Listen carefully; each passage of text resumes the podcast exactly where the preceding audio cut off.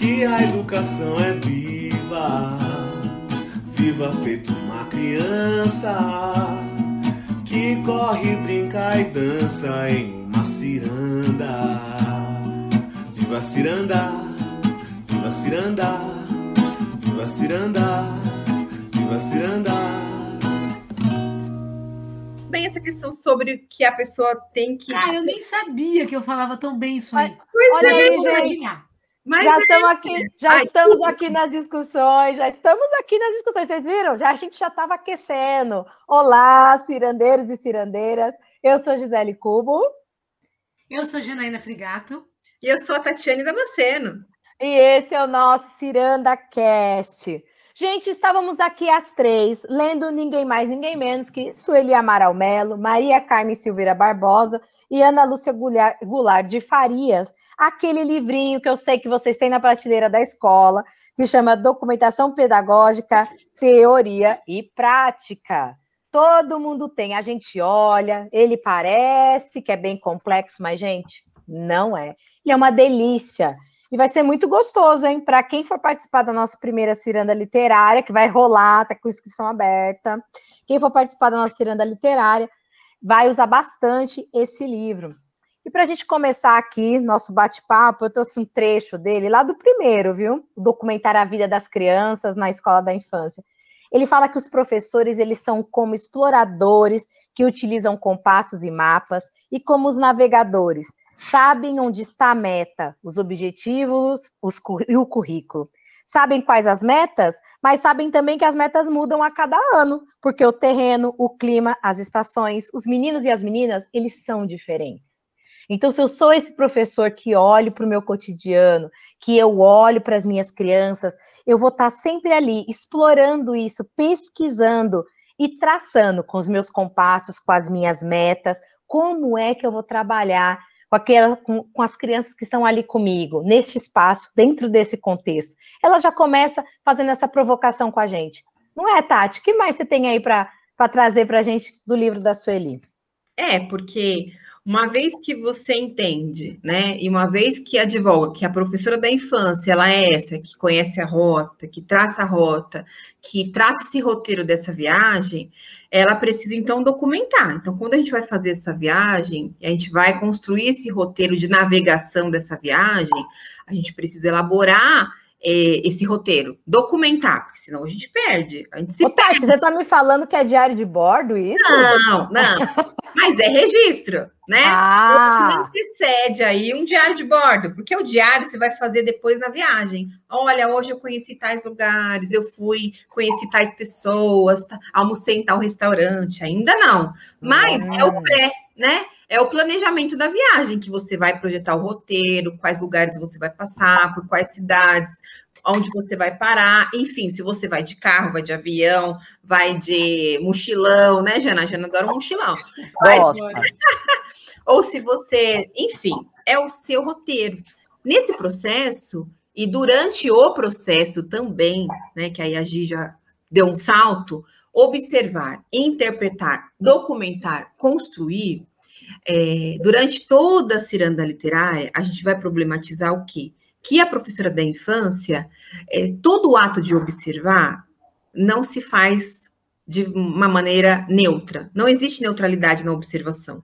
Porque cada observação, cada fotografia, cada eleição daquilo que se vai para o registro tem uma intencionalidade. Ou é, pensada ou de uma maneira subjetiva, existe ali uma intencionalidade colocada pelo fazer da professora, pela sua trajetória, né, afetada pela sua trajetória, ou por onde ela quer chegar, ou por quais projetos ela imagina que ela deseja né, projetar, ou por o que, que ela deseja ouvir, porque às vezes a gente fala de uma pedagogia da escuta, mas a gente sabe né, que a gente gostaria de ouvir exatamente aquilo. Então, isso é muito difícil a gente conseguir identificar. Então, olhar para o que vou documentar, selecionar o que será documentado também é algo a ser identificado. Uma vez que você reconhece que esse ato não é neutro, você começa a tratá-lo de uma outra maneira. Né, Jana? Com certeza. É interessante você, ouvir vocês falarem, porque na hora me vem à cabeça a questão da assim, eu registro para mim, mas eu também registro para o outro. Então, registrar exige é, um diálogo. E a gente não faz diálogo sozinho, isso não é monólogo.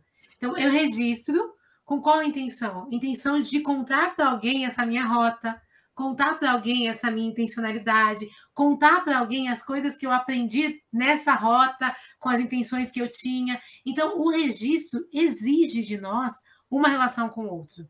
Então, não adianta eu registrar páginas em páginas se ninguém está ali comigo, olhando para aquilo e me tensionando e conversando comigo a partir do meu registro. Registro é um promotor de diálogos. E quando a gente pensa que registro promove diálogos, é, faz a gente pensar junto com o outro, ele permite, permite que a gente reflita.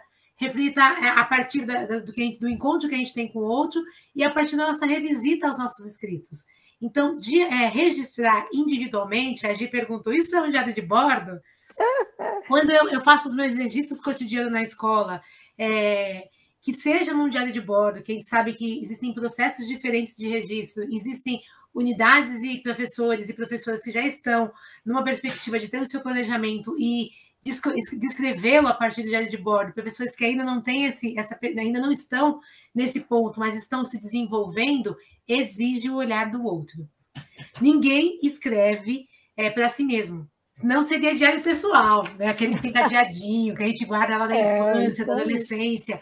Um, um diário, os escritos de uma unidade escolar, os diários e os escritos de um professor é um registro público. E quando outra pessoa olha para esse registro e conversa com esse registro, ele promove um diálogo reflexivo. Então, registrar exige da gente o olhar do outro, a abertura ao diálogo e ao encontro com esse outro. Então, acho que é importante também a gente pontuar que a gente registra para nós, mas a gente espera que alguém leia e converse com a gente sobre esse registro. Esse, essa é, é esse movimento que garante dentro dos espaços escolares, a formação continuada e reflexiva desse professor que é pesquisador. É, né, Jana? Ah. E a documentação pedagógica, ela tem como intenção comunicar. Seja a documentação pedagógica, que é, é publicizada nas paredes dos espaços das infâncias, na agenda das, dos bebês e crianças, né? É, no PPP da unidade, é, no, no, no, regimento. O é, relatório descritivo, né, Tati? De acompanhamento das aprendizagens, né? No, no caderno de passagem, que algumas escolas usam como instrumento de registro, no semanário, né? No diário de bordo, enfim, toda documentação pedagógica deve comunicar algo. Nas as fotografias, as mini histórias, enfim, toda documentação pedagógica precisa comunicar. E se ela precisa comunicar, né, tem que ter um interlocutor que, que a lei comunica, comunica alguém, né? É. Né? E não tem ninguém melhor, né? Ela deixa bem marcado para fazer essa documentação pedagógica que o professor, né? Para fazer um registro fotográfico não precisa ser um fotógrafo profissional, né? Porque o olhar que vai estar tá ali é desse é desse educador que tem as suas intenções, né? E que vai ali organizar e encaminhar, escolher, né? O que escolher o que documentar e como publicizar. É o professor que vai estar aí na frente. É com vocês, gente. Tem jeito não. Quem dialoga com você é o seu coordenador pedagógico, é a sua é equipe é gestora. Aí. São as pessoas que estão com você ali promovendo esses tensionamentos do olhar estrangeiro de quem está de fora. Então, você comunica a alguém, você pode, de repente, ser indagado e questionado e promovendo diálogo com a família dessa criança quando ela é olha, ou desse bebê, quando ela olha esse mural, quando ela olha, de repente, um documento de registro que você produz e entrega para essa família. Então, é, registrar, na perspectiva da documentação pedagógica, exige a abertura ao olhar do outro, porque você está comunicando algo a alguém. Muito bem. Olha, gente, a gente tentou fazer um curtinho, mas não dá, né? a gente tenta, mas não consegue. A gente agradece muito a participação de vocês. Divulguem aos colegas, deixem seus comentários, participem nas nossas redes sociais, arroba Ciranda Formativa. Tá aí, tá no Instagram, tá no Facebook. Vem com a gente. Beijo, gente. Tchau, Obrigada. tchau. Tchau,